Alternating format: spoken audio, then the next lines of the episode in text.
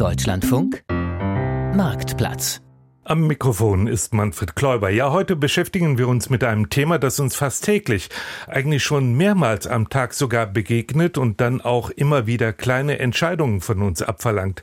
Zum Beispiel beim Surfen, wenn man eine neue Website ansteuert und dann die Cookies bestätigen soll. Aber auch bei jeder Art von Rechtsgeschäften, die man vielleicht schließt, bei Kaufverträgen, Anmietungen oder was auch immer, da wird dann eine Zweitunterschrift fällig und zwar in Sachen Datenschutz. Zwei wegweisende politische Ereignisse haben in Deutschland und Europa für einen besonderen Umgang mit den Daten der Bürgerinnen und Bürger gesorgt. Das Volkszählungsurteil des Bundesverfassungsgerichtes aus dem Jahr 1983 mit dem Recht auf informationelle Selbstbestimmung und 25 Jahre später das Inkrafttreten der EU-Datenschutzgrundverordnung im Mai 2018.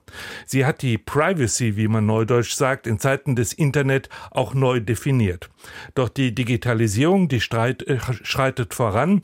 Global agierende Social-Media-Plattformen werden im Leben der Menschen immer wichtiger. Systeme der künstlichen Intelligenz, die werden immer stärker eingesetzt. Hoheit im Netz. Datenschutz im Zeichen von KI und digitalen Geschäftsmodellen lautet deshalb heute unser Marktplatzthema. Und Ihre Fragen dazu, die beantworten Ihnen Felix Mikulasch. Er ist Jurist bei der Datenschutzorganisation Neub EU, die von Wien aus strategische Klagen in Sachen Datenschutz betreibt. Hallo, Herr Mikulasch. Guten Morgen. Alexander Rabe ist Geschäftsführer beim ECO-Verband der Internetwirtschaft mit Sitz in Köln. Herr Rabe, ich grüße Sie. Einen schönen guten Morgen. Christine Steffen ist Juristin und Datenschutzexpertin bei der Verbraucherzentrale NRW in Düsseldorf. Auch Ihnen guten Morgen. Einen schönen guten Morgen. Und Michael Will, er ist Präsident des Bayerischen Landesamtes für Datenschutzaufsicht in Ansbach. Hallo, Herr Will. Frohen guten Morgen aus Ansbach. Ja, und wie immer beim Marktplatz sind Sie aufgefordert, Ihre Fragen und Meinungen beizusteuern. Der Marktplatz im Deutschlandfunk. Mischen Sie sich ein per Telefon 00800 4464 4464 oder schreiben Sie uns eine Mail marktplatz.deutschlandfunk.de. Jahrelang wurde über die Datenschutzgrundverordnung in allen Gremien der Europäischen Union heftig geschritten. Denn schon die Traditionen und Normen der Mitgliedstaaten unterschieden sich damals von der DSGVO noch ziemlich dramatisch. Während in Deutschland beispielsweise das Recht auf informationelle Selbstbestimmung dem Datenschutz eine recht starke Stellung verschaffte, waren Länder wie Irland oder Großbritannien deutlich freizügiger im Umgang mit den Daten ihrer Bürgerinnen und Bürger. Doch die rasante Entwicklung des Internets setzte das Parlament, den Ministerrat und auch die Kommission unter Einigungsdruck. Und so gilt die DSGVO, wie sie kurz genannt wird, heute mehr als fünf Jahre nach ihrem Inkrafttreten immer noch als Blaupause für einen modernen Datenschutz. Stefanie Kowaleski berichtet. Seit 2018 gilt die Datenschutzgrundverordnung, kurz DSGVO genannt, in allen EU-Mitgliedstaaten, erklärt Matthias Marx, einer der Sprecher des Chaos Computer Clubs. Die Datenschutzgrundverordnung regelt, wie Unternehmen oder auch öffentliche Stellen meine Daten verarbeiten dürfen, welche Einwilligung sie da zum Beispiel einholen müssen oder auch, äh, wie sie diese Daten schützen müssen. Die DSGVO greift immer dann, wenn Internetanbieter Cookies setzen möchten, wenn Unternehmen einen Newsletter oder eine Kommentarfunktion anbieten, wenn auf ihren Seiten Termine vereinbart werden können oder etwas bestellt werden kann, sagt die Datenschutzbeauftragte des Landes NRW, Bettina Geig. Da ist klar festgelegt, dass das an eine Einwilligung gebunden ist. Für die Nutzerinnen und Nutzer ist das oft sehr mühselig, weil sie sich, wenn sie wirklich wissen wollen, was da passiert, durch endlose Erklärungen durcharbeiten müssen. Und ich kann da nur empfehlen, abzulehnen. Die Datenschutzgrundverordnung greift übrigens nicht nur im Internet, sondern überall dort, wo personenbezogene Daten von uns erfragt, gespeichert und genutzt werden. Etwa wenn die Bank meine Kreditwürdigkeit überprüfen will, greift die DSGVO oder? Das ist auch der Arzt, der die Daten erhebt, der beispielsweise von den Verbraucherinnen Einwilligungserklärungen benötigt, wenn er einen Dienstleister einschaltet, der die Abrechnung macht, denn er darf nach der Datenschutzgrundverordnung die sensiblen Gesundheitsdaten nicht ohne Einwilligung weitergeben. Wichtig, Die medizinische Behandlung muss auch ohne diese Unterschrift erfolgen. Praxen und Kliniken müssen lediglich nachweisen, dass Patienten die Gelegenheit hatten, sich über die Nutzung der Daten zu informieren, zum Beispiel durch Aushändigen der Informationen und eine einmal gegebene Einwilligung kann jederzeit widerrufen werden. Wenn ich meine, das war vielleicht doch nicht so eine gute Idee, hier einzuwilligen, dann kann ich einen Widerruf geltend machen und der weiteren Datenverarbeitung im Grunde widersprechen und sie damit beenden. So räumt die Datenschutzgrundverordnung uns Bürgern einige Rechte gegenüber den Datensammlern ein, lobt Matthias Marx vom Chaos Computer Club. Der wichtigste Eckpfeiler ist, dass ich als Verbraucher oder als Verbraucherin selbst bestimmen kann, was mit meinen Daten passiert, wer diese Daten wie lange und wofür verarbeitet. Das geht natürlich nur dann, wenn man auch weiß, wer welche Daten über mich speichert. Deshalb ist das Recht auf Auskunft darüber die Grundlage für alle weiteren Rechte. Das geht ganz formlos, zum Beispiel mit einer E-Mail an das Unternehmen. Wenn ich dort nicht weiterkomme, besteht die Möglichkeit, Hilfe bei der zuständigen Datenschutzaufsicht zu suchen. Da helfen wir dann, wenn man da nicht zurechtkommt. Die Auskunft sollte binnen eines Monats erteilt werden.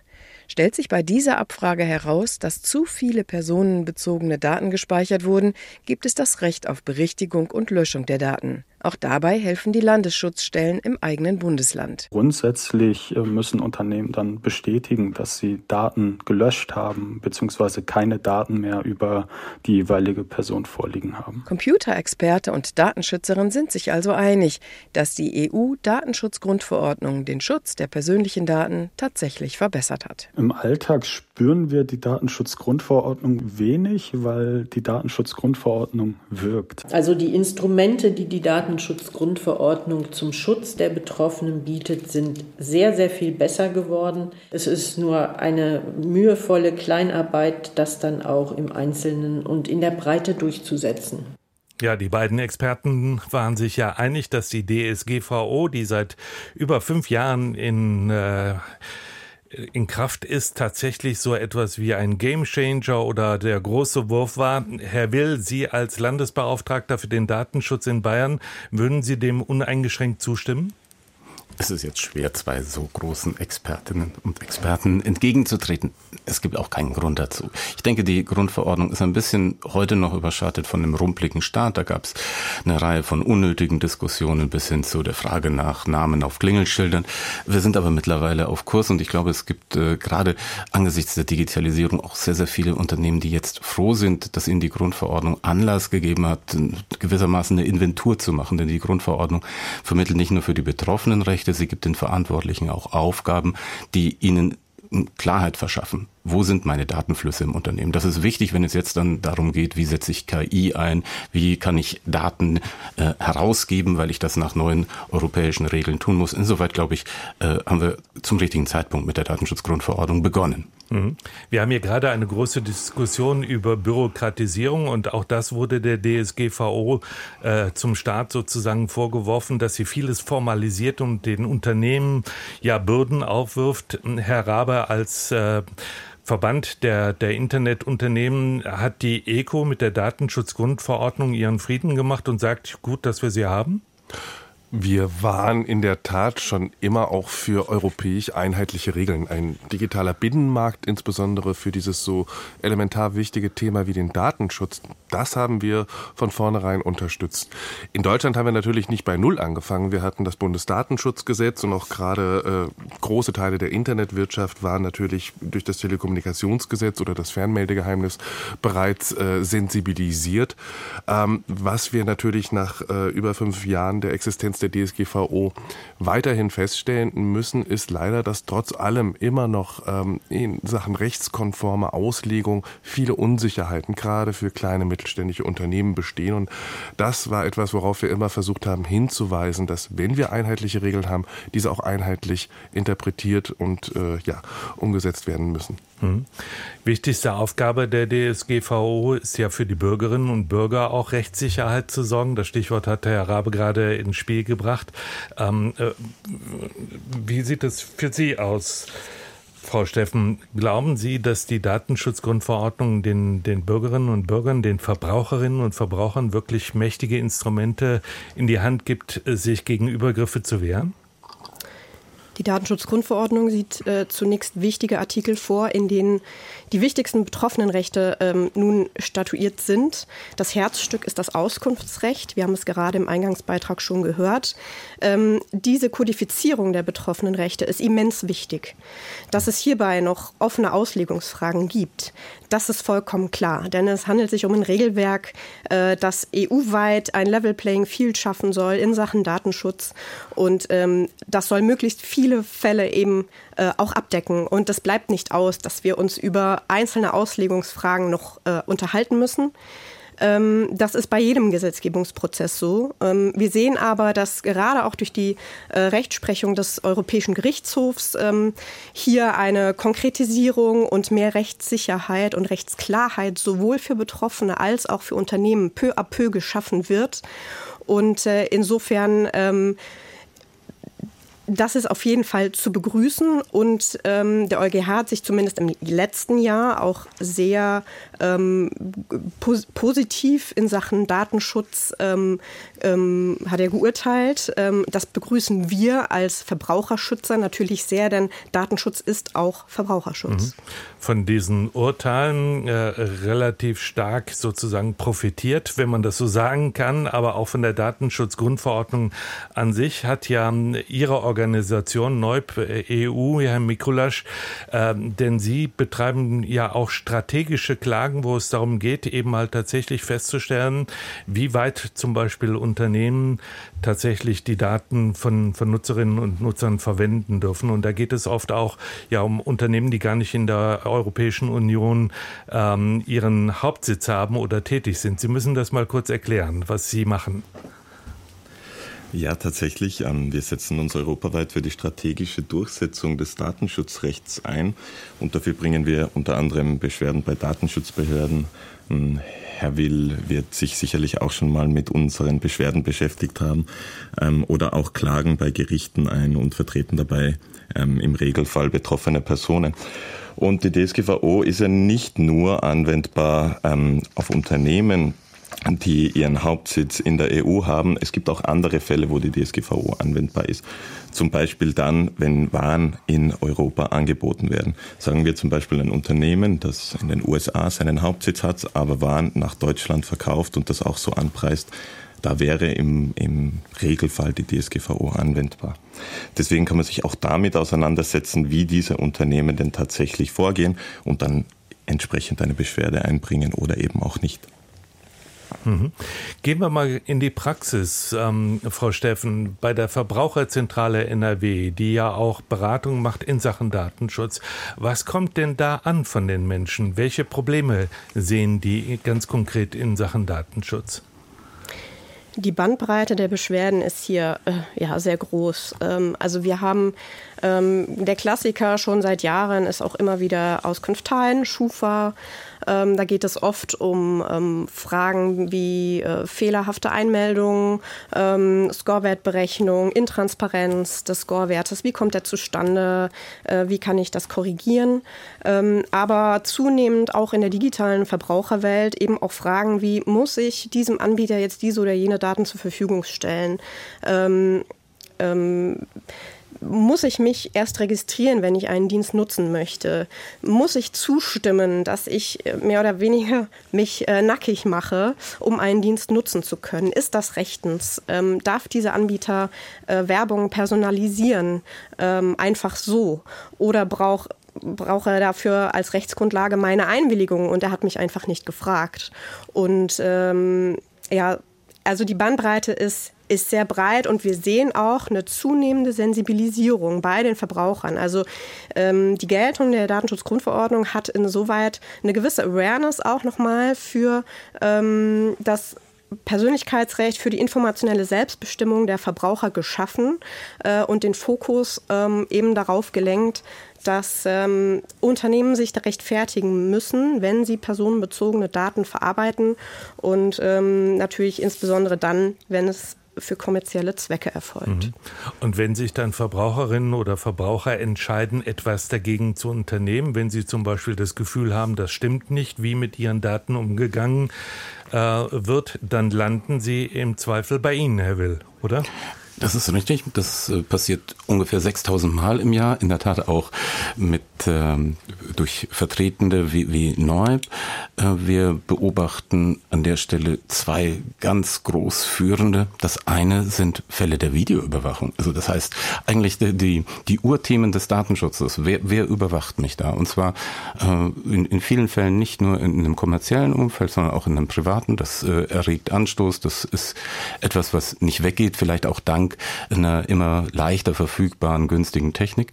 Und ähm, der zweite große Hauptpunkt, äh, in den Beschwerden eingereicht sind, sind äh, Unzufriedenheiten in Auskunftsprozessen. Das heißt, äh, Bürgerinnen und Bürger nutzen ihre Rechte, sind dann aber in der Art und Weise, wie mit diesen Rechten umgegangen wird, zu spät oder vielleicht sogar gar nicht geantwortet, unvollständige Antworten, unzufrieden und wenden sich dann an uns. Da geht es um die ganze Bandbreite vom Internetportal bis hin zur kleinen Arztpraxis, die irgendwelche Patientendaten vermeintlich nicht richtig offengelegt hat. Hm. Herr Rabe, kommen Sie eigentlich auch mit den Datenschützern, also mit den institutionalisierten Datenschützern, wie zum Beispiel Herr Will in Bayern oder bei Landesbundesdatenschützern, in Kontakt, wenn es ja um äh, Klagen bzw. Beschwerden gibt? Wie ist Ihr Verhältnis zu den äh, öffentlichen Stellen? Grundsätzlich würden wir uns natürlich wünschen, dass wir in Deutschland ein wenig vereinheitlichtere Systeme hätten und nicht 16 verschiedene Bundesländer mit 16 verschiedenen Landesdatenschutzbehörden plus eben den dazugehörigen ähm, Bundesdatenschutzbeauftragten. Wir würden uns schon wünschen, ein deutlich zentralere Ansprechpartner und damit eben dann auch einheitlichere Auslegungen zu erhalten. Und ja, in der Tat, wir sind äh, je nach Bundesland mit äh, diversen unserer Mitgliedsunternehmen in verschiedenen äh, Formaten, teilweise auch Problemfällen miteinander in Kontakt Kontakt und versuchen oft ja auch einfach erstmal ähm, ein Verständnis füreinander, glaube ich, ähm, zu erreichen. Relativ schnell geht es hier mit äh, den Rückmeldungen der Hörerinnen und Hörern zu, denn Herr Opitz hat schon angerufen und hat sicherlich eine Frage oder eine Anregung. Ich grüße Sie, Herr Opitz. Ja, guten Tag. Hallo, schießen Sie los. Ja, ich habe eine Sehbehinderung und mache häufig die Erfahrung, dass die Zustimmung zu Cookies grafisch so gestaltet ist, dass die Zustimmung mit leuchtend gut sichtbarem Button abgegriffen wird und die Ablehnung oder die Einstellungen mit blass kaum erkennbaren äh, Buttons. Und ich wünsche mir einfach, dass da eine neutralere grafische Darstellung. Nun ist es jedem Anbieter überlassen, wie er seine Webseite gestaltet. Da will ich gar nicht rein. Aber es gibt aus meiner Sicht gibt es Grenzen. Wenn nämlich das so, äh, so schwer gemacht wird, die Cookies abzulehnen, äh, dann geht man, das ist jedenfalls meine Praxis, gehe ich ungewollt eigentlich dazu über, dass ich sage, okay, komm, klick da einmal drauf und dann hast du Ruhe. Mhm. Und das kann es ja nicht sein. Könnte man fast also schon. Die Frage der Niedrigschwelligkeit für Menschen mit Behinderung. Es gibt meines Wissens da eine europäische Verordnung, die äh, für Menschen mit Einschränkungen die Niedrigschwelligkeit im Zugang zur digitalen Welt vorschreibt. Ja. Und diese Sache, die ist dort zu wenig teilweise. Wobei man ich, ich spreche von, von einzelnen Seiten, ja. wo es wirklich extrem ist. Herr Opitz, wobei man ja sagen kann, dass das nicht nur für Menschen mit zum Beispiel einer Sehbehinderung wichtig wäre, dass sozusagen die Optionen gleichwertig nebeneinander stehen, sondern eigentlich für alle. Fragen wir mal Herrn Will, wie Natürlich. das eigentlich geregelt ist, Herr Will. Gibt es da eigentlich in Sachen Cookies, was uns ja wirklich tagtäglich begegnet, gibt es da äh, konkrete Anforderungen an die Webseitenbetreiber? Es gibt keine kein Designhandbuch für Webseitenbetreiber. Es gibt grundsätzliche Anforderungen, die sich an die Qualität der Einwilligung richten. Insoweit ist das eine sehr, sehr kluge Analyse, die wir da gerade gehört haben. Äh, wenn es äh, am Ende um eine Gestaltung geht, die einen dazu verleiten soll, nur die eine Entscheidung zu treffen, die nicht mehr Wahlfreiheit äh, gewährleistet, dann reden wir über eine nicht mehr wirksame Einwilligung. Und ich glaube, äh, alle Gäste können das bestätigen. Äh, das beschäftigt uns intensiv. Wir, wir haben äh, Klageverfahren der Verbraucherzentrale, die erfolgreich waren. Neub geht systematisch gegen äh, solche Anbietenden vor. Wir haben jetzt gerade erst auch mit einer systematischen automatisierten Prüfung von bayerischen Internetseiten das Thema aufgegriffen. Das ist in meinen Augen immer noch ein Ärgernis. Äh, ich würde mir äh, wünschen, dass da die Unternehmen einfach faire Bedingungen schaffen. Das ist eine äh, der, der Leitforderungen der Grundverordnung, Daten so zu verarbeiten, dass es fair und transparent ist. Und das ist genau bei den Fällen, die wir jetzt da vorgestellt bekommen, nicht nur für Menschen mhm. mit einem Handicap oft, allzu oft nicht gewährleistet. Herr Mikulasch, da war ja eben gerade auch, äh, ich sag mal, der Elefant im Raum, die Vermutung, dass es tatsächlich darum geht, sozusagen die gewünschte Entscheidung bei den, bei den Nutzerinnen und Nutzern herbeizurufen. Sehen Sie das auch so, wenn Sie ja gegen Unternehmen vorgehen? Ja, Herr Will hat es schon angesprochen, es wird hier zum Teil durch sogenannte Dark Patterns also durch eine Designausgestaltung ähm, werden Nutzerinnen und Nutzer dazu verleitet oder manipuliert, ihre Einwilligung abzugeben.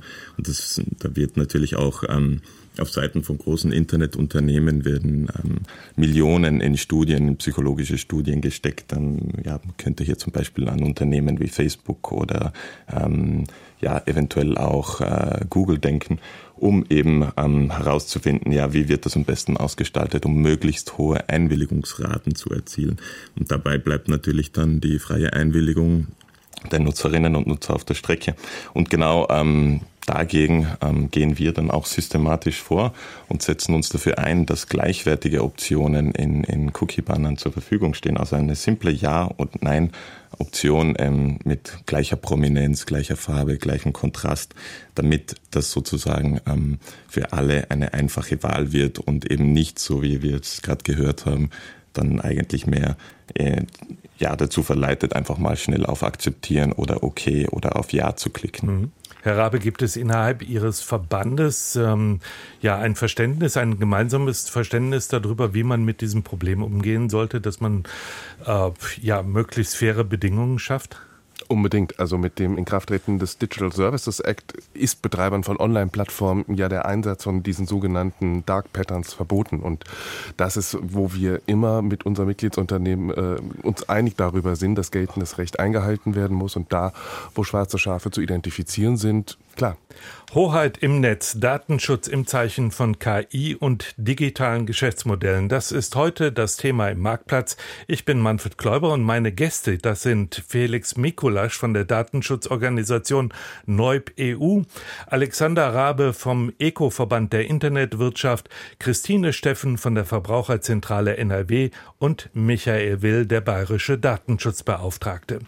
Wir haben ja in der ersten halben Stunde schon etwas darüber gehört, wie guter Datenschutz Datenschutz aussehen soll, welche Rechte sich zum Beispiel aus der Datenschutzgrundverordnung, aber auch aus den nationalen Gesetzen ergeben. Das ist gut.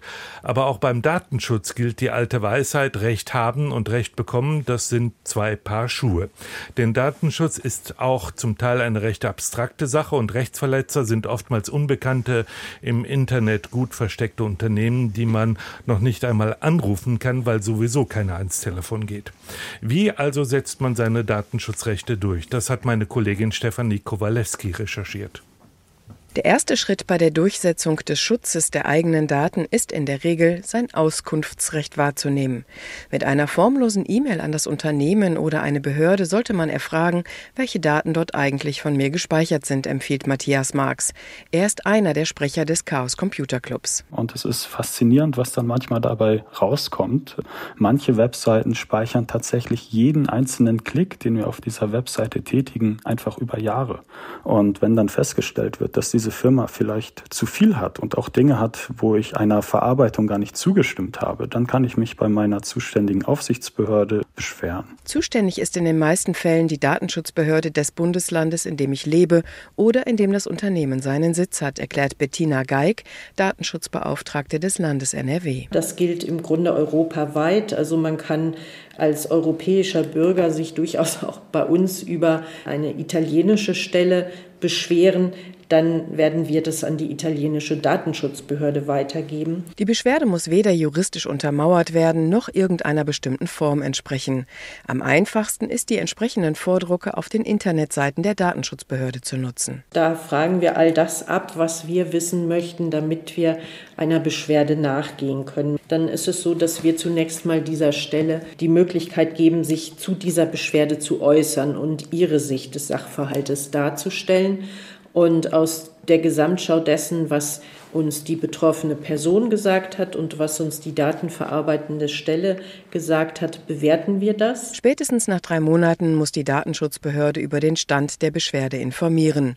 Zur Durchsetzung des Datenschutzes können die Behörden zu drastischen Mitteln greifen, betont Landesdatenschützerin Bettina Geig. Wir können in kritischen Fällen sogar den Stellen, die Daten verarbeiten, die Datenverarbeitung gänzlich verbieten. Also das sind wichtige neue Regelungen, die sehr mächtig sind im Durchsetzen des Datenschutzrechts. Und auch sehr hohe Bußgelder sind möglich, fügt Matthias Marx vom Chaos Computer Club hinzu, zumindest theoretisch. Im Raum stehen bis zu 20 Millionen oder 4 Prozent des weltweiten Umsatzes. Ähm, aber von solchen Zahlen sind wir auch bei drastischen Datenlecks in Deutschland weit entfernt. Hinderlich bei der Durchsetzung von Datenschutzbeschwerden ist, dass die einzelnen Fälle immer von der Behörde verfolgt werden müssen, wo das jeweilige Unternehmen in Europa seinen Sitz hat. Für viele große Konzerne wie Google, Microsoft oder Meta ist deshalb die irische Datenschutzbehörde zuständig. Das sei kein Zufall, meint Matthias Marx. Innerhalb der Europäischen Union hat zum Beispiel Facebook einfach als Sitz das Land in Europa gewählt, wo die Datenschutzgrundverordnung Verordnung am schlechtesten durchgesetzt wird, wo dann Beschwerdeverfahren am längsten dauern weil die zuständige Aufsichtsbehörde sehr, sehr träge arbeitet. Noch viel schwieriger wird die Durchsetzung einer Datenschutzbeschwerde gegen Unternehmen außerhalb Europas, weiß der Computerexperte aus eigener Erfahrung. Er hat Beschwerde gegen eine amerikanische Firma eingelegt, die das Internet mit einer Gesichtersuchmaschine durchforstet und Milliarden Fotos in einer Biometriedatenbank speichert. Und darüber kann man dann einfach herausfinden, äh, wer ich bin, was ich tue, was ich vor zehn Jahren gemacht habe. Dieses Unternehmen heißt äh, Clearview AI, sitzt in den Vereinigten Staaten und ich habe mich bei meiner Datenschutzbehörde hier in Hamburg beschwert. Gut vier Jahre hat es gedauert, bis Matthias Marx mit seiner Beschwerde und der Forderung, seine Fotos und Daten zu löschen, Erfolg hatte. Man braucht also unter Umständen einen langen Atem, sagt er, aber Datenschutzbeschwerden lohnen sich. Ja, und trotzdem wird man sich fragen, ob man bei jedem kleinen Verstoß gegen den Datenschutz schon reagieren sollte, ob sich das lohnt, ob das verhältnismäßig ist, besonders bei solchen Fragen äh, wie zum Beispiel, ob Cookies richtig abgefragt werden oder nicht. Wir haben ja eben schon festgestellt, dass das eines der Themen ist, die die Menschen auch sehr stark bewegt. Zum Beispiel auch Herrn Klamser, der uns angerufen hat. Ich grüße Sie. Ja, schönen guten Tag, ja. Hallo, Herr Klamser. Ja, genau. Ähm, mein Vorschlag ist folgender. Es ist ja so, dass Cookies teilweise ja berechtigt sind. Also zum Beispiel, um Identitätsdiebstahl aufzudecken, wenn ich also irgendwo was bestelle und ein Fremder tut das in meinem Namen, dann ist es schon ganz wichtig, wenn man die IP-Adresse kennt. Die IP-Adresse werden sowieso jeden Tag eigentlich normalerweise gewechselt, äh, so dass es im Grunde genommen auch da kein, äh, kein großes Problem ist, äh, das standardmäßig zu sagen, ja gut, äh, man kann für solche Zwecke die IP-Adresse speichern. Das heißt, mein Vorschlag läuft darauf hinaus, äh, das Ganze mit den Cookies mal so auszumisten, dass man eine Standardzulässigkeit äh, feststellt. Zum Beispiel bei Internethändlern darf man die IP-Adresse speichern und logischerweise wahrscheinlich auch bei einer Bestellung auch äh, die Anschrift und so weiter und so fort. Und dass wenn die Firma das sich darauf beschränkt, dass dann eine Cookie-Abfrage entfallen kann, weil die ist ja auch anders, andererseits sehr nervend, ja, wenn man da laufend irgendwas da bestätigen muss äh, da hat man ja auch dann unter Umständen, äh, ist man einfach nur genervt. Ja. Herr Will, ich glaube, der Ärger mit den Cookies, der ist auch bei den Verantwortlichen in Politik und in Behörden angekommen und es gibt tatsächlich Überlegungen, ob man das nicht anders organisieren sollte, oder? Ja, exzellenter Zeitpunkt, mal etwas zurechtzurücken. Das Thema mit den Cookies hat eigentlich nichts mit der Datenschutzgrundverordnung zu tun. So sehr wir die Grundverordnung heute feiern, so sehr könnten wir auch darüber trauern, dass ein Parallelprojekt im Moment in Europa eigentlich gescheitert ist, nämlich eine Schwesterregelung, die sogenannte E-Privacy-Verordnung. Äh, der Verdruss, der jetzt auch wieder geschildert wurde über Cookies und die, die unzureichende rechtliche Ausgestaltung dieser Fragestellungen, wie kann ich Internetseiten sicher organisieren, liegt vor allem daran, dass äh, wir immer noch über eine Regelung reden, die aus dem Jahr 2002 stammt, die E-Privacy-Richtlinie, äh, bei der Deutschland übrigens auch noch furchtbar lange gebraucht hat, sie umzusetzen und äh, dass in Europa neben all den vielen anderen Themen es leider nicht geglückt ist, sich darüber zu einigen, wie eine moderne Regelung für den Datenschutz auf Internetseiten ausschauen sollte. All das, was jetzt gerade gefordert äh, wurde, wären intelligente Regelungen in einer E-Privacy-Verordnung, die neben der Datenschutzgrundverordnung steht und auf die wir leider alle noch warten müssen. Bis mhm. dahin stehen die Verantwortlichen, genauso wie wir als Aufsichtsbehörden, vor einer sehr simplen Regelung. Entweder es gibt technisch erforderliche Cookies, da streiten wir uns immer ein bisschen darüber mit den Verantwortlichen. Was ist denn nun diese technische Erforderlichkeit? Oder es gibt das Konzept der Einwilligung. Herr Rabe, wie sieht es denn bei den Unternehmen aus? Haben Sie hm, auch mit den Cookies, obwohl sie nicht unter die DSGVO, wie wir gerade gelernt haben, fallen, sondern unter die E-Privacy-Ordnung, diese Probleme, wie eben halt auch die Verbraucher, dass das alles viel zu kompliziert, viel zu oft aufploppt und ständig irgendwas abgefragt werden muss? Um rechtskonform äh, agieren zu können, sind die Unternehmen angehalten, eben genau diese ähm, ja, Störerbanner sozusagen im Vorfeld ihrer Angebote ähm, anzubieten, um eben eine souveräne Entscheidung stattfinden zu lassen. Und vielleicht sollte man da so mal auch ein bisschen ausholen im Sinne von, Werbefinanzierte Angebote sind ja nichts Neues. Wir haben schon immer in unseren Tageszeitungen oder in unseren Magazinen ähm, Werbung gesehen. Und das hat sich letztlich bei dem Qualitätscontent, den wir sehen wollen, eben online in das Internet verschoben.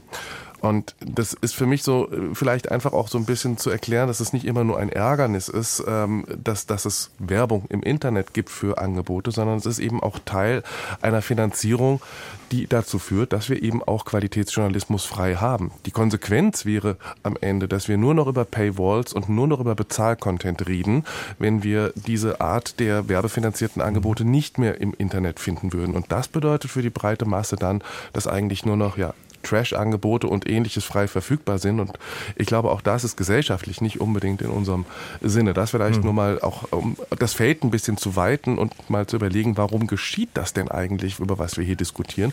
Dass das Regeln braucht und dass wir diese Regeln einhalten müssen, da sind wir, glaube ich, hier alle in einer Runde einer Meinung. Ja, aber trotzdem, um die Frage von Herrn Klamser oder die Anregung von Herrn Klamser nochmal aufzurufen, ähm, ähm, äh, aufzunehmen, Frau Steffen, er schlägt ja vor, dass man es einfacher gestaltet gestaltet, weil viele Sachen ja sozusagen ja eigentlich eine, ein Einvernehmen voraussetzen, man eigentlich gar nicht nochmal abfragen müsste. Wie sehen Sie das aus Verbrauchersicht? Herr Klamser hat da einen ganz wichtigen Punkt äh, genannt, äh, nämlich, dass in vielen Cookie-Bannern äh, zum Teil, oder das haben wir zumindest vor einigen Jahren schon sehr häufig gesehen, ähm, Einwilligungen abgefragt wurden, die überhaupt nicht erforderlich waren. Was bei den äh, Webseitenbesuchern ähm, natürlich dazu führt, äh, dass es unfassbar nervig ist, mit diesen Cookie-Bannern konfrontiert zu sein und man erstmal mal ähm, ähm, was wegklicken muss, was äh, eigentlich gar nicht nötig ist. Ja? Ähm, das heißt, das, äh, das Erlebnis im Netz zu surfen war dadurch extrem behindert. Ähm, jetzt hat sich das in den letzten Jahren ein bisschen gewandelt. Ähm, nahezu alle Webseitenbetreiber nutzen Analysedienste, äh, Marketing-Cookies, ähm, bei denen wir eben ähm, einen Regulierungsrahmen haben ähm, nach dem TTDSG, also dem Telekommunikation, Telemedien, Datenschutzgesetz. Äh, und hier, für diese Cookies, also die über das absolut notwendige Notwendige hinausgehen, was für den, ähm, das gute Funktionieren der Webseite vonnöten ist. Nur dafür brauchen wir eine Einwilligung. So, insofern könnte man wahrscheinlich bei vielen Webseiten allein deswegen schon mal gut aussieben äh, und die nervigen Cookie-Banner einfach rausschmeißen. Ähm, bei den Cookie-Bannern, die da nötig sind, da ist es ganz wichtig zu schauen, für welche Zwecke. Das hat auch Herr Klamser gerade angesprochen. Nämlich, wir müssen schauen, für was sollen die dabei äh, erhobenen Daten verwendet werden. Und dann kommen wir auch in die Datenschutzgrundverordnung. Denn das Setzen der Cookies, ähm, dafür brauche ich eine Einwilligung. Und im Nachgang ähm, schließt sich ja eine Datenverarbeitung an, die auch rechtskonform erfolgen muss. Und hier sehen wir durch die, ähm, ja, die, die, die digitale Welt ist quasi ähm, ähm, voll mit, mit Tracking-Maßnahmen. Also ich bin heute eigentlich nicht mehr in der Lage, im Netz zu surfen, ohne dass ich getrackt werde, ohne dass Nutzungsprofile von mir erstellt werden. Und dafür braucht es einfach klare Regeln und ich muss die verstehen können. Ich muss als Nutzer, wenn ich eine Webseite besuche, muss ich verstehen, was da passiert. Mhm. Und ähm, das findet heute leider noch nicht gut statt. Ist ehrlich gesagt auch für jemanden, der nicht rechtsgelehrt ist und sich auch mit den Details so nicht auskennt, sehr schwierig. Herr Mikulasch, der Herr Rabe hat ja eben gesagt, Werbung ist sozusagen der Grund, warum ähm, äh, Cookies äh, auch notwendig sind, warum eben halt auch tatsächlich eben halt bestimmte Geschäftsmodelle im Digitalen so sind, wie sie sind. Aber ich glaube, es gibt ja auch noch einen Unterschied. Die Werbung ist vielleicht gar nicht das Problem, sondern die personalisierte Werbung, oder? Ich glaube, da sprechen Sie einen wichtigen Punkt an. Natürlich muss man online unterscheiden und das unterscheidet sich sehr von Printmedien, die tatsächlich dann noch in physischer Form vorliegen. Ähm, Im Internet gibt es kontextbasierte Werbung und es gibt personalisierte Werbung. Und in ähm, nahezu allen Fällen, wo eine Einwilligung eingeholt wird, dann wird diese Einwilligung eingeholt um im Nachhinein User oder Nutzerinnen und Nutzer zu tracken, um zu verstehen, wie sie eine Seite verwenden, um ihr Verhalten zu analysieren und diese Daten dann in, in größeren Netzwerken an Tausende von Unternehmen, sogenannten Data Brokern, ähm, weiter zu verkaufen. Und diese Daten werden dann ähm, für personalisierte Werbung verwendet. Und das ist natürlich ein großer Unterschied zu Kontext basierter Werbung, also Werbung zum Beispiel, ja, wenn jetzt ähm, der Spiegel einen Artikel über ähm, BMW schreibt und neben dem Artikel dann Werbung für BMW-Autos gemacht wird, dann ist es eigentlich äh, viel weniger invasiv vom, vom Datenschutzeingriff in die Persönlichkeitsrechte aller Nutzerinnen und Nutzer. Und das ist ein wesentlicher Unterschied, der auf jeden Fall gemacht gehört. Hm. Darüber sollte man sich auf jeden Fall im Klaren sein, wie diese Geschäftsmodelle, womit mit den Daten auch Geld verdient wird, wie die äh, Systeme funktionieren. Aber ich bin gespannt auf ähm, die Frage oder auf die Anregung von Frau Jakob, die uns angerufen hat. Ich grüße Sie. Ja, hallo, Jakob. Äh, ich bin, jetzt total durcheinander gebracht, weil das so viel ist, auf das ich gar nicht auf einmal antworten oder fragen kann. Für mich ist diese ganze Geschichte mit den Cookies, das ist für mich Nötigung. Äh, und ich glaube, das ist ein Straftatsbestand oder wie man das so nennt. Jedenfalls ist es so, wenn ich etwas lesen will, ich habe also Interesse daran, zum Beispiel mache ich das in der Zeitungsschau jeden Tag, wie gesagt im Internet, dann bekomme ich manche Sachen nicht zu lesen, weil ich erst Cookies eingeben soll oder bestätigen soll. Und wenn ich das äh, nicht mache, dann erscheint der Artikel, wie kann ich sagen, vernebelt. Der ist dann verschwommen. Ich kann ihn also nicht mehr lesen. Und ich bin 78 Jahre und ich habe überhaupt nicht mehr die Kraft, jetzt an alle diese Einrichtungen eine Mail zu schreiben und dass ich das nicht will und dass meine Daten, wie gesagt, äh, da nicht veröffentlicht werden. Das ist ein Unding. Und dann darf man sich auch nicht wundern, dass die ältere Generation sagt, ihr könnt mich mal, mit dem Internet will ich nichts mehr zu tun haben und basta aus. So, das war es eigentlich. Dankeschön, Tag. Frau Jakob, herzlichen Dank für Ihre Frage. Herr Will, das sollten wir vielleicht nochmal noch mal klären. Also klar ist ja, im Internet gibt es den Deal Dienstleistungen, digitale Dienstleistungen, Informationen gegen Daten. Wie weit darf diese Verknüpfung gemacht werden, dass man sagt, du kriegst eben halt diese Dienstleistung, die ich dir eigentlich kostenlos anbiete, nur dann, wenn du mir deine Daten gibst? Lassen Sie uns ein paar Dinge auseinanderhalten und, und vielleicht damit auch äh, diese Idee der Nötigung so, so ein bisschen auszuräumen versuchen wenn wir auf Cookies schauen, dann schauen wir auf ein Einwilligungserfordernis, weil jemand auf unser digitales Zuhause zugreifen will. Das ist die Logik, die dahinter stattfindet. Jemand möchte von unseren Geräten Dinge zu sich nehmen, möchte die, die Informationen für eigene Zwecke nutzen und das geht nur dadurch, dass er auf unseren Geräten Dinge platziert, die dann dort oftmals auch bleiben und ein Eigenleben entwickeln, äh, das in Form dieser Cookie-Einwilligung äh, nicht ohne unser Wissen und ohne unsere Belegung passieren sollte. Das ist die eine Seite. Auf der anderen Seite, das äh, repräsentiert heute Herr Rabe, ähm, gibt es die Anbietenden im Internet, die auch niemand zwingen kann, ihre Inhalte, die sie für guten Journalismus äh, mit, mit äh, einigen Investitionen erst bereitgestellt haben, äh, kostenlos anzubieten. Und insoweit stehen viele Internetnutzerinnen und Nutzer, genauso wie wir es jetzt von Frau Jakob gehört haben, vor einem Dilemma. Wie komme ich daran? Was, was ist äh, sozusagen die akzeptierte Bezahlmethode? Äh, wenn wir über den klassischen Weg, der heute noch im Internet verbreitet ist, reden, dann nur über eine Einwilligung, die dann aber bitte all unseren klassischen Anforderungen entsprechen muss. Das heißt, sie muss äh, eben freiwillig und, und nicht unter einer Drucksituation, die jetzt gerade mit dem Stichwort Nötigung verbunden wurde, abgegeben sein. Das, das wird schwierig und insoweit bin ich anders ein bisschen als Herr Rabe eigentlich eher ein Fan von den echten Bezahlmodellen, wo ich gefragt werde, mit was möchtest du denn bezahlen? Das wollte ich gerade Herrn ja. Rabe Herrn Rabe fragen, ob es dann nicht eigentlich besser wäre, in solchen Situationen zu sagen, entweder ich gebe es dir kostenlos oder wenn ich eine Refinanzierung brauche, dann verlange ich eben halt, dass du einen Preis dafür bezahlst als Nutzerin oder Nutzer. Und das sehen wir äh, immer häufiger. Also es gibt viele dieser Online-Angebote, wo wir eben äh, diese Paywall, die Bezahlschranke immer häufiger sehen.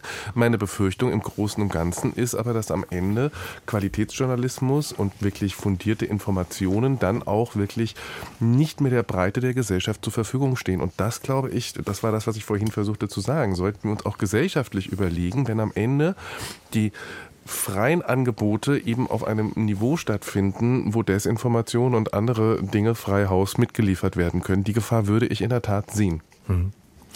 Herr Kuhlbrot hat uns angerufen. Ich grüße Sie, Herr Kuhlbrot. Einen wunderschönen guten Morgen. Hallo in die Runde. Ihr Input. Ja, ich habe zwei Themen.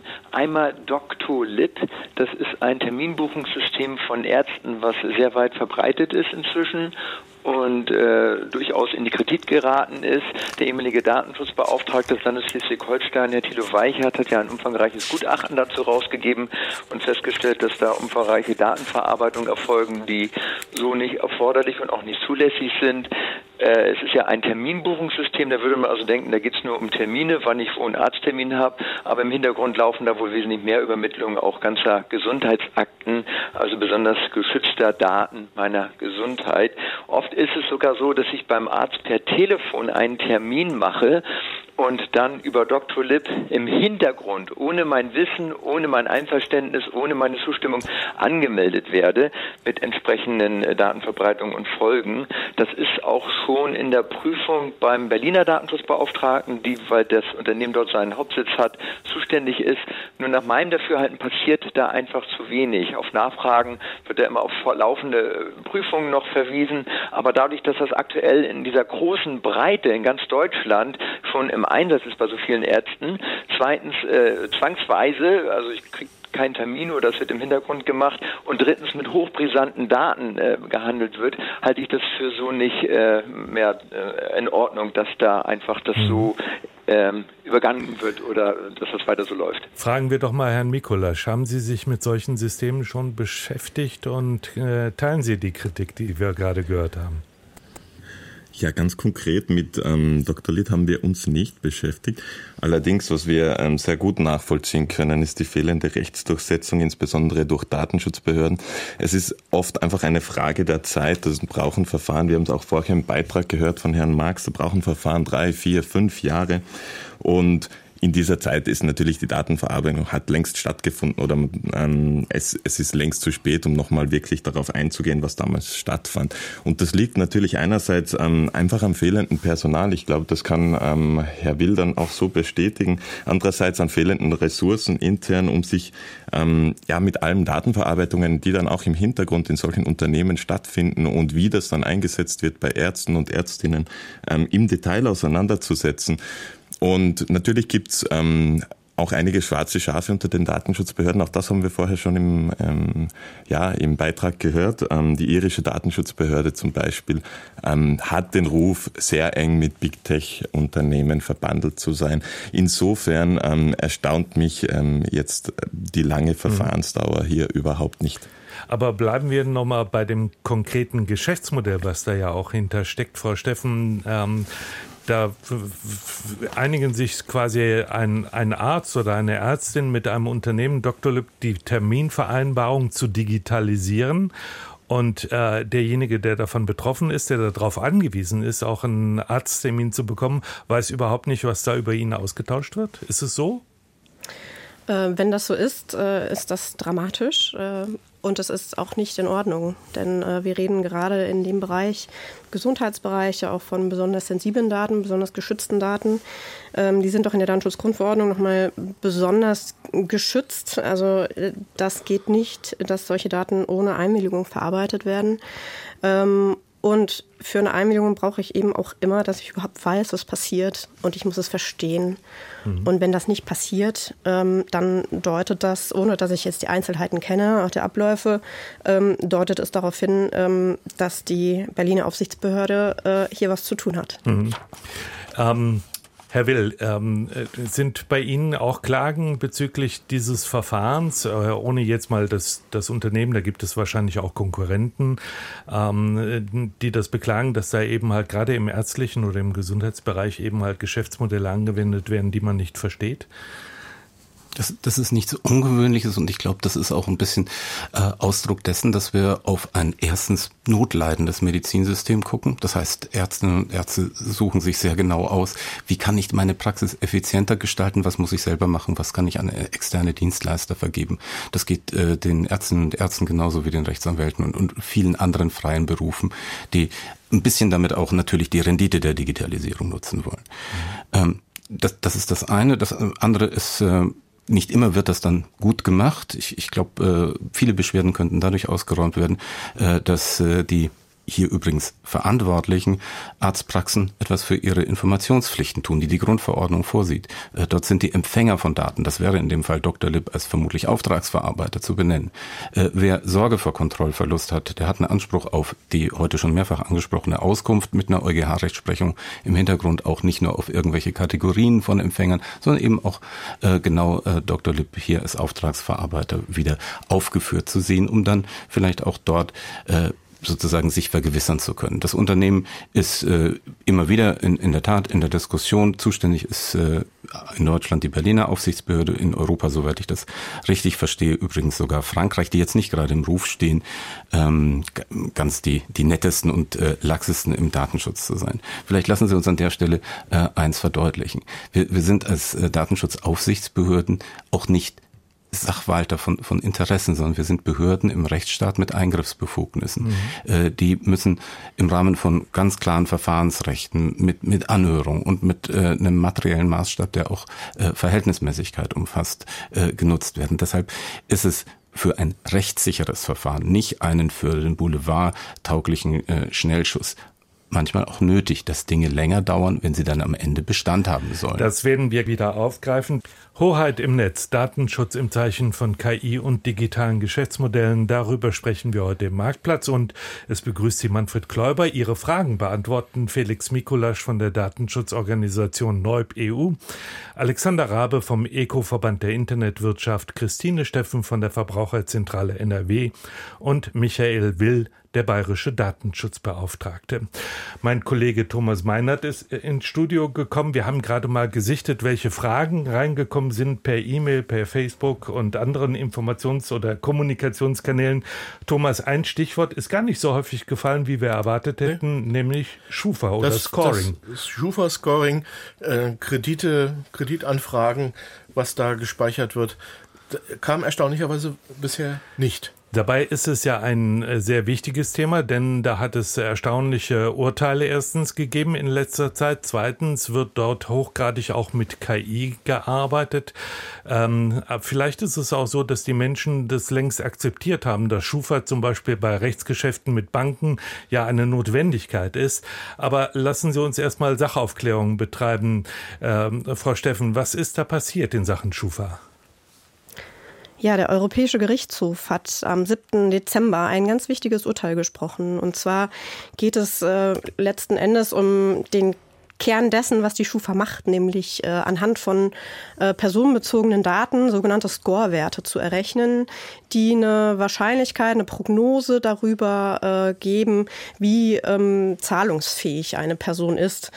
Und dieses sogenannte Bonitätsscoring der Schufa ähm, war Gegenstand einer Vorlagefrage aus Deutschland. Und äh, in dem zugrunde liegenden Verfahren ging es um nichts weniger als äh, eine betroffene äh, Person, die erfahren wollte, äh, wie ihr Scoreware denn zustande gekommen ist. Und ähm, ist auf diesem Wege erstmal nicht weitergekommen so dass äh, das vorliegende Gericht, das Verwaltungsgericht Wiesbaden, das hier sehr mutig war und eine gute Vorlage an den EuGH äh, gestellt hat, äh, darum gebeten hat, ähm, ja, klarzustellen, ob dieses Scoring eine automatisierte Entscheidungsfindung ist, die nach der Datenschutzgrundverordnung ähm, gesondert geregelt ist und auch bestimmte Betroffenenrechte, also Sicherungen für Verbraucher, ähm, nochmal ähm, regelt. Und ähm, der EuGH hat hier gesagt, ja, es ist ein Scoring, es ist eine automatisierte Entscheidungsfindung, das Scoring. Und das hat ähm, die unmittelbare Folge, dass die Schufa Auskunft erteilen muss. Und zwar in klarer und verständlicher Weise, wie das Gott zustande gekommen ist. Also insbesondere über die involvierte Logik. Da mhm. streiten wir uns jetzt heute vermutlich darüber, ob die Schufa das schon erfüllt äh, im Rahmen ihrer Transparenzoffensive oder nicht. Ähm, aber das ist ein ganz wichtiges Urteil, ähm, denn der EuGH hat gesagt, naja, der Scorewert, der ist so, wenn er so maßgeblich ist, dass er die Entscheidung mehr oder weniger vorbestimmt, die, die ein Unternehmen trifft gegenüber dem Verbraucher, dann ist das schon ähm, eine automatisierte Entscheidungsfindung und dann steht dem auch das Auskunftsrecht zu, das mhm. Spezielle. Und dieses Urteil beendet dann ein wirklich lästiges Ping-Pong-Spiel aus der Praxis. Denn für Verbraucher bedeutete es bislang, wenn sie einen Kredit zum Beispiel online beantragten oder auch äh, einen Kauf auf Rechnung tätigen wollten in einem Online-Shop und es wurde ihnen verweigert, dann konnte der Anbieter ihnen nicht weiterhelfen, weil der gesagt hat, naja, also das beruht hier auf dem Schufa-Score, wie der berechnet wird, keine Ahnung. Und die Schufa hat gesagt, äh, wir müssen hier nichts beauskunften, denn die Entscheidung, die hat ja der Unternehmer getroffen und nicht wir. Und diesem Ping-Pong-Spiel hat der EuGH jetzt, jetzt ein Ende gesetzt. Und äh, das ist sehr erfreulich. Äh, wir müssen noch schauen, wie sich das in der Praxis konkret auswirkt. Aber die betroffenen Rechte wurden dadurch auf jeden Fall gestärkt. Aber ein Problem bleibt natürlich dann auch für die Unternehmen Unternehmen, Herr Rabe, jetzt mal generalisiert gesprochen, Sie werden gezwungen, Ihre Geschäftsgeheimnisse zu verraten. Das EuGH-Urteils vielleicht ein bisschen anderweitig äh, auslegen wollen, denn letztlich geht es ja auch trotz allem darum, dass Kreditvergeber sich eben bei ihren Entscheidungen nicht einzeln auf Anbieter oder einzelne Scoring-Werte automatisiert verlassen dürfen. Ich bleibe also trotzdem dabei. Natürlich ist das Scoring äh, im Fokus der, der äh, Diskussion hier gewesen, aber letztlich geht es auch um den Kreditvergeber, der daraus eben auch keine automatisierte Entscheidung stattfinden lassen darf. Also die Situation ist weiterhin gegeben. In der Tat äh, ist die Frage nach den Geschäftsgeheimnissen, insbesondere hier bei dem Scoring, immer wieder eine Diskussion. Ich bin der Meinung, dass die Schufa bereits, wer das schon mal getestet hat, ein recht transparentes System der Darlegung ihrer Quellen äh, einem vermittelt. Aber gut, das bleibt jedem jetzt selbst überlassen. Ich fand es zumindest aussagekräftig, habe das mal getestet. Hm. Die Frage ist aber auch in, in diesem ganzen Komplex, ob es denn tatsächlich einen Unterschied macht, ob man ja ein vollständig automatisiertes Verfahren hat oder ob dann bei der Bank nochmal jemand ist, der sich den, äh, die Entscheidung der, der Schufa sozusagen anguckt und dann mit seiner Unterschrift ja äh, quasi zum gleichen Ergebnis kommt. Oder, Herr Will? Ja, das ist der Kern des äh, Verbots automatisierter Einzelentscheidungen. Im Grunde steckt dahinter ein ganz simpler und, und glaube ich, unverrückbarer äh, Gedanke. Der Einzelne darf nicht zum Objekt von Maschinenentscheidungen werden. Das ist auch etwas, was uns jetzt in der, in der Welt von KI äh, noch viel stärker beschäftigen wird. Dieses äh, Verbot hat der EuGH, jetzt äh, hat Frau Steffen schon sehr, sehr schön beschrieben, äh, auf den Verbund zwischen den Banken und, und der Auskunftei angewendet. Das, das stärkt die Regelung enorm. Was ich mit äh, ein bisschen Sorge Sorge sehe, ist, dass es im Grunde jetzt acht Wochen gedauert hat und der Bundesgesetzgeber äh, macht sich gerade dran, äh, genau diese EuGH-Entscheidung jetzt äh, im Interesse der Auskunft teilen. Ähm, ich will nicht sagen zu korrigieren, aber ähm, die, die, die Entscheidung so, so ein bisschen zu nutzen, um dennoch ähm, den verbleibenden Spielraum für nationale Regelungen im Grunde zur Perpetuierung des bisherigen Zustands zu ähm, äh, umzudeuten, äh, tut das in einer Weise, dass er nur noch äh, gegenüber wieder der Auskunftei die Rechte auf Auskunft, auf Offenlegung äh, all der Einzelheiten des Score-Verfahrens festlegt. Ich halte das im Moment noch für ein bisschen kurz gesprungen. Insoweit kann ich alle nur sensibilisieren, angefangen mit äh, kundigen Journalistinnen und Journalisten, sich um dieses Thema einer BDSG-Novelle weiter zu kümmern. Dazu passt die Kritik eines Hörers aus Aachen. Das bezieht sich jetzt nicht nur auf den Datenschutz und die Schufa, sondern generell auch auf große Unternehmen. Äh, er sagt, die Hierarchien bei uns in vielen Firmen neigen dazu, Verantwortung abzugeben. Auch die in den Banken, die sind die Verantwortung los und sagen dann einfach, die Schufa hat äh, uns das so mitgeteilt und das machen wir. Eigene Verantwortung übernehmen wir nicht. Der Hörer sagt, es gibt so etwas wie eine äh, Verantwortungsentlastung gegenüber großen Unternehmen. Er nennt da auch die, die großen Softwareanbieter. Also ist das eine Kritik, die zutrifft? Jetzt nicht nur auf Schufa, sondern generell? Herr Mikulasch, was ist Ihre Einschätzung dazu? Meine Einschätzung dazu ist, dass das schon eher zutrifft. Oft wird dann die, die Entscheidung damit gerechtfertigt, unter anderem, wie wir jetzt gerade gehört haben, ja, aber die Schufa hat ja diesen Bonitätsscore ähm, zur Verfügung gestellt und dann wird wenig gefragt, ja, wie kommt denn dieser Bonitätsscore eigentlich zustande? Ähm, woher kommen die Daten dafür? Sind die überhaupt, äh, sind die überhaupt soweit korrekt? Sind die richtig? Und natürlich auch in anderer Hinsicht ähm, teile ich diese Einschätzung schon, dass man dann sagt, na ja, aber das ist ja Software, die wurde uns von Google zur Verfügung gestellt, die bauen wir jetzt auf unsere Website ein, die bauen wir jetzt in unsere App ein und gehen deshalb davon aus, ja, das ist ja sicherlich rechtskonform, das ist ja ein großes Unternehmen und man redet sich dann sozusagen auf das aus, wenn es dann doch nicht passen sollte. Wir haben eine weitere Anruferin oder einen weiteren Anrufer und bei mir auf der Anzeigetafel steht anonym. Das respektieren wir natürlich, das ist auch gut so. Ich grüße Sie. Hallo, ich grüße Sie. Ihre Meinung oder Ihre Frage? Ähm, ich wollte noch mal den Blickwinkel auf ein, von dem Thema Fonds äh, hinweisen. Sie sind jetzt schon mittlerweile bei den Banken und beim Score. Fonds war ein Anrufer gewesen, der hat sich gemeldet wegen diesen Anmeldungen bei diesen Terminvergabe bei diesen Doktoren. Meine Frage diesbezüglich ist so ähnlich gelagert. Und zwar bin ich im öffentlichen Dienst angesiedelt als, als, äh, als Arbeitnehmer und mein, mein Arbeitgeber meldet mich mittlerweile bei irgendwelchen Internetdienstleistern an, um dort diese Dienste zu nutzen. Zum Beispiel für Dienstwagen, Buchungen oder auch äh, Informations-, Sicherheitsschulungen. Und das erfolgt alles hinter meinem Rücken ohne meine Zustimmung. Ich komm, bekomme dann letztendlich bloß eine E-Mail mit der Aufforderung, ich solle halt eine Informations- Sicherheitsschulung durchführen und müsse mich dort und dort einfach mal anmelden. Die Registrierung selbst erfolgt nicht durch mich, sondern nur eben einfach die Aufforderung, Schulung machen zum mhm. Beispiel.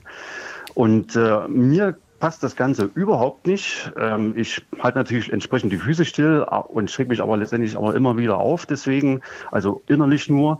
Äh, meine Frage ist, also auf welcher gesetzliche Grundlage nimmt sich mein Arbeitgeber dieses Recht heraus, mich irgendwo anzumelden hinter meinem Rücken? Und das zweite ist, die wurde, die zweite Frage ist, die wurde aber schon ein bisschen beantwortet, da kam ich aber nicht mehr dazu, das zu hören, ist, wie kann ich das letztendlich verhindern, oder beziehungsweise widersprechen in irgendeiner Form. Hm.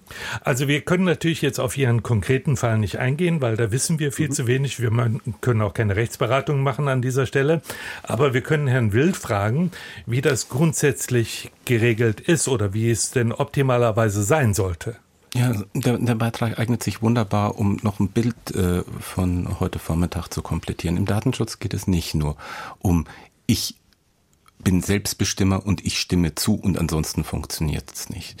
Äh, wir haben andere, weitere Rechtsgrundlagen neben der Einwilligung, die äh, Datenverarbeitungen gestatten. Das kann die Vertragsdurchführung sein. Wenn Sie an einen Reisebürofall denken, dann ist das offenkundig. Die, die brauchen bestimmte Dinge von Ihnen, um Buchungen vorzunehmen. Das können gesetzliche Grundlagen sein. Wenn Sie jetzt an Sozialversicherung, Steuer und so weiter denken, dann kommen da auch ganz schnell Beispiele. Und das können berechtigte Interessen, äh, allerdings überwiegende berechtigte Interessen sein. In Ihrem Fall äh, äh, ist es nochmal ein bisschen besonders. Wir reden über Arbeitsrecht und dort hat der deutsche Gesetzgeber eine Grundlage geschaffen, äh, die sagt, dass Daten durch den Arbeitgeber zur Durchführung des Beschäftigungsverhältnisses äh, verarbeitet werden dürfen. Im Beamtenrecht gibt es Ähnliches, weil Sie sagten öffentlicher Dienst. Ähm, in, insoweit äh, ist eine Erwartung an Ihren Arbeitgeber aber auch klar. Er muss, äh, wie, wie im Dr. Lipp-Beispiel vorhin, äh, Fairness herstellen und Transparenz schaffen. Wenn er sich entscheidet, dass er seine Aufgaben, wie meinetwegen Dienstwagenflotte äh, zu managen, mit einem Dritten, das heißt eine Auftragsverarbeitung organisiert, dann muss er Ihnen das genau erklären. Ihre Idee von einem Widerspruchsrecht ist, wenn wir über ein Vertragsverhältnis sprechen, nicht leicht durchsetzbar. Das, das, gibt es an der Stelle nicht. Das führt uns in arbeitsrechtliche Konflikte. Äh, wenn wir über irgendwelche Zusatzfeatures reden, äh, wo der Arbeitgeber vielleicht eher sagt, das ist nicht Auftragsverarbeitung, sondern äh, und nicht mein Beschäftigungsverhältnis, sondern meine Organisationswünsche, dann reden wir über berechtigte Interessen und da können Sie dann äh, sagen, naja, also das trifft mich jetzt hier in, in einer besonderen Weise, setz dich mal bitte mit meiner Position auseinander und, und prüf das, ob das wirklich erforderlich mhm. ist. Und wenn man auf die Frage, wie setzt man das durch oder wie informiert man ähm, eine Antwort geben soll, Herr Wild, dann liege ich vielleicht richtig wichtig, wenn ich sage erste Anlaufstelle, ist in solchen Fällen auch der Personal- oder Betriebsrat? Nee, ich hätte mir gewünscht, Sie biegen anders ab. Das ist der betriebliche Datenschutzbeauftragte, über den haben wir heute auch noch gar nicht gesprochen. Äh, eine ganz wichtige Funktion, Kolleginnen und Kollegen draußen, die im Grunde die Alltagsarbeit des Datenschutzes erledigen. Bei uns als Datenschutzbehörden kommen die Problemfälle an. Und von daher würde ich äh, unseren Hörer bitten, äh, mit seinem betrieblichen oder behördlichen Datenschutzbeauftragten über sein Problem zu reden. Und der hat dann sogar Prüfbefugnisse, der kann äh, dem Arbeitgeber auch sagen, hey, da, da läuft was nicht richtig, ändert das.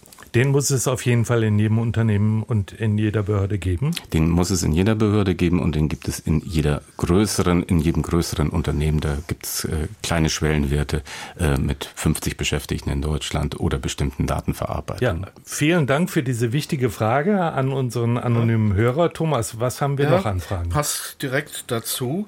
Äh, Herr Levert schreibt, ja, die IT-Branche, die hat viele Webfirmen, Webauftritte, aber selbst die beherrschen nicht alle die Datenschutzgrundverordnung. Also genau das, der Datenschutzbeauftragte ist da nicht da oder er funktioniert nicht oder er ist nicht gut genug ausgebildet. Überprüft dann jemand die Qualifikation der Datenschutzbeauftragten oder sagt der Chef einfach, du machst das jetzt und fertig? Herr Rabe, wie läuft das in Unternehmen ab? Also ich, dem würde ich widersprechen, dass die meisten Datenschutzbeauftragten nicht qualifiziert sind. Man weiß, welche Verantwortung man letztlich übernimmt, die mit dieser Position einhergeht. Und äh, also das entspricht nicht meinen Erfahrungen, äh, dieses Bild eines äh, Datenschutzbeauftragten im Unternehmen äh, so zu skizzieren. Im Gegenteil, die werden, äh, wenn sie nicht ohnehin das Know-how haben und so eingestellt werden, weitergebildet. Es gibt ja auch die Möglichkeit, externe Datenschutzbeauftragte ähm, zu aktivieren für die Unternehmen. Das sind dann meistens auch wirklich Volljuristen, die hier sehr aktiv und sehr äh, kompetent agieren können. Also ich müsste leider der Grundthese äh, zu Beginn etwas widersprechen, dass die Datenschutzbeauftragten hier nicht die Kompetenzen in den Unternehmen hätten. Ich will noch mal eine grundsätzliche Frage zur Rechtsdurchsetzung stellen. Wir wissen, in, bei Fragen, Problemen in Sachen Datenschutz sind zum Beispiel die Verbraucherzentralen äh, eine Anlaufstelle. Aber Herr Mikulasch, Sie betreiben ja strategische Klagen, haben Sie gesagt. Bedeutet das auch, dass ja äh, jede Frau, jeder Mann zu Ihnen kommen kann und Sie auf Probleme hin hinweisen können und Sie vielleicht dabei auch helfen? Oder wie funktioniert Ihre Tätigkeit?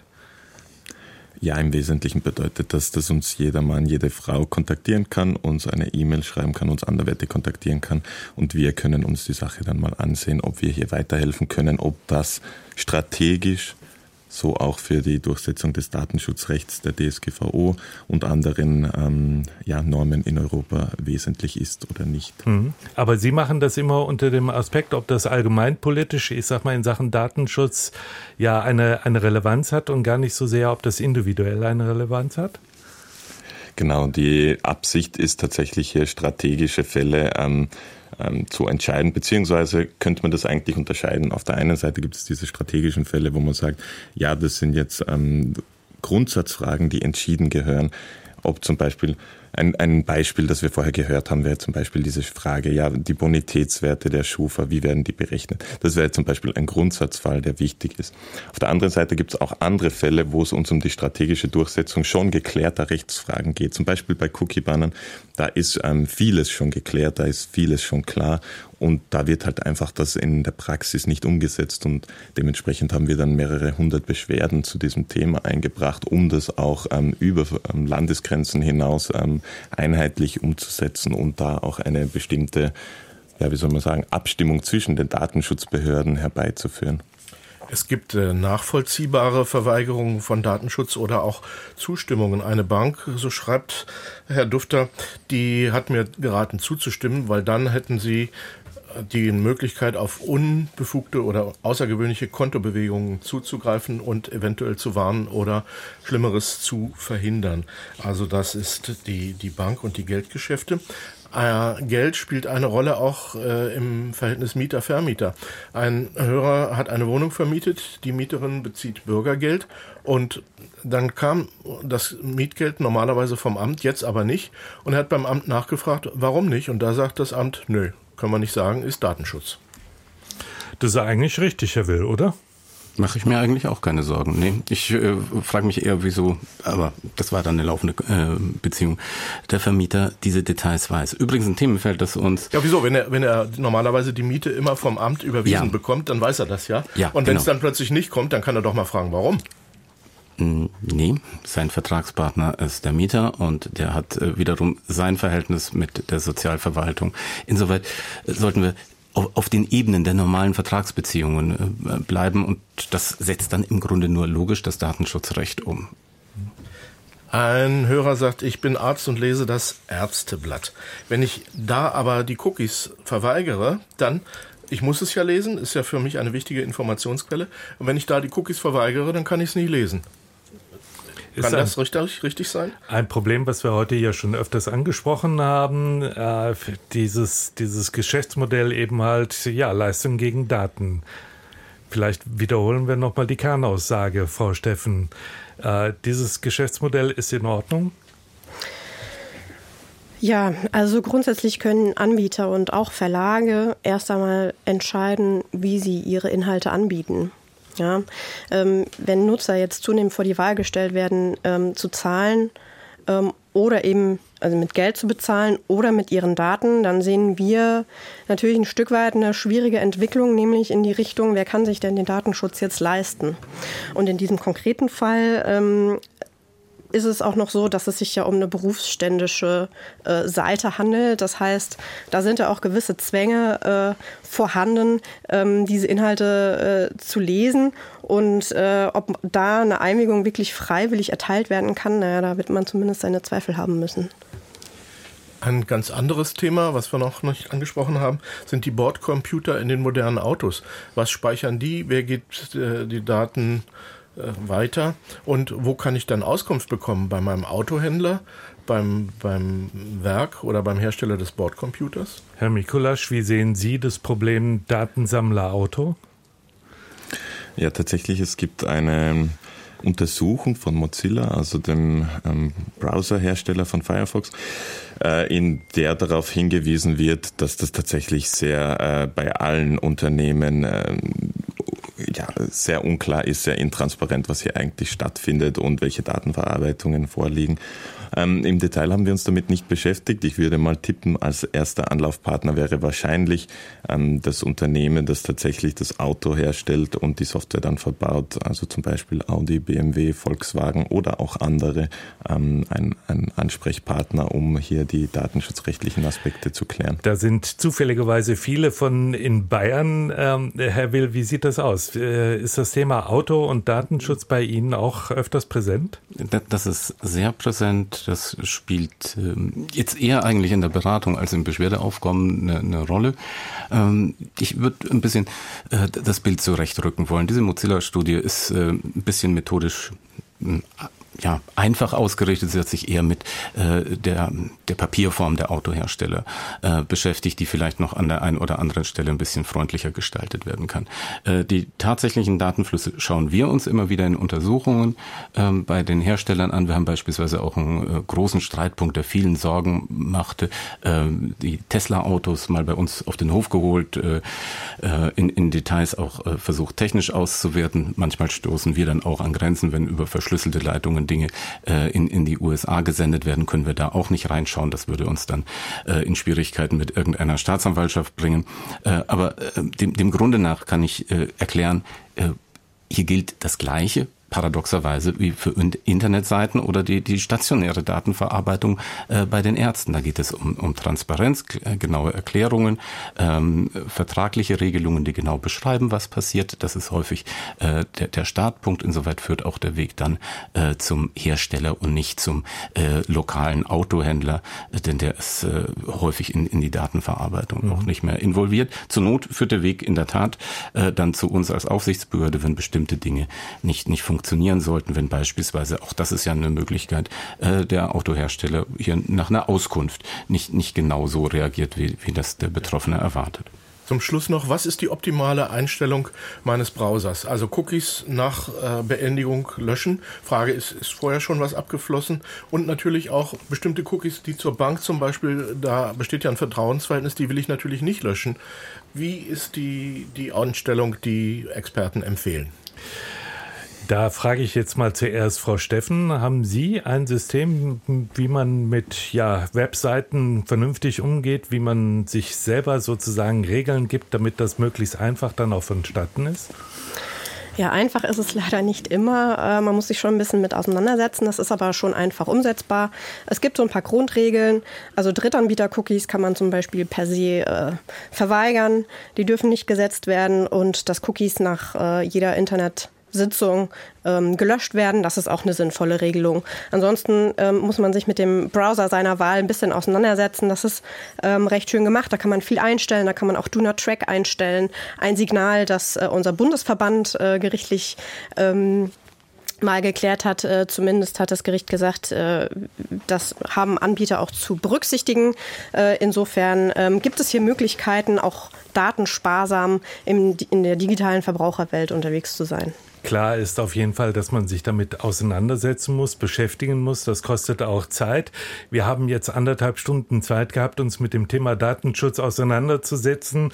Und ich habe festgestellt, wir haben noch längst nicht alle Fragen beantworten können. Das große Thema KI zum Beispiel, ähm, das haben wir nur gestreift. Das ist vielleicht auch deswegen geschuldet, weil es erst noch am Anfang ist und dann noch ziemlich vieles kommen wird, auch in Sachen Datenschutz. Das war der Marktplatz über Datenschutz in Zeiten von KI und zunehmend zunehmender Digitalisierung.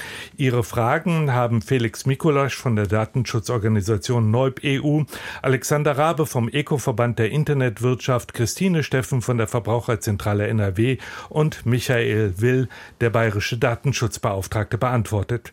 Danke, dass Sie beim Marktplatz zugehört und mitgemacht haben. Aus dem Kölner Deutschlandfunkstudio verabschiedet sich Manfred Kläuber.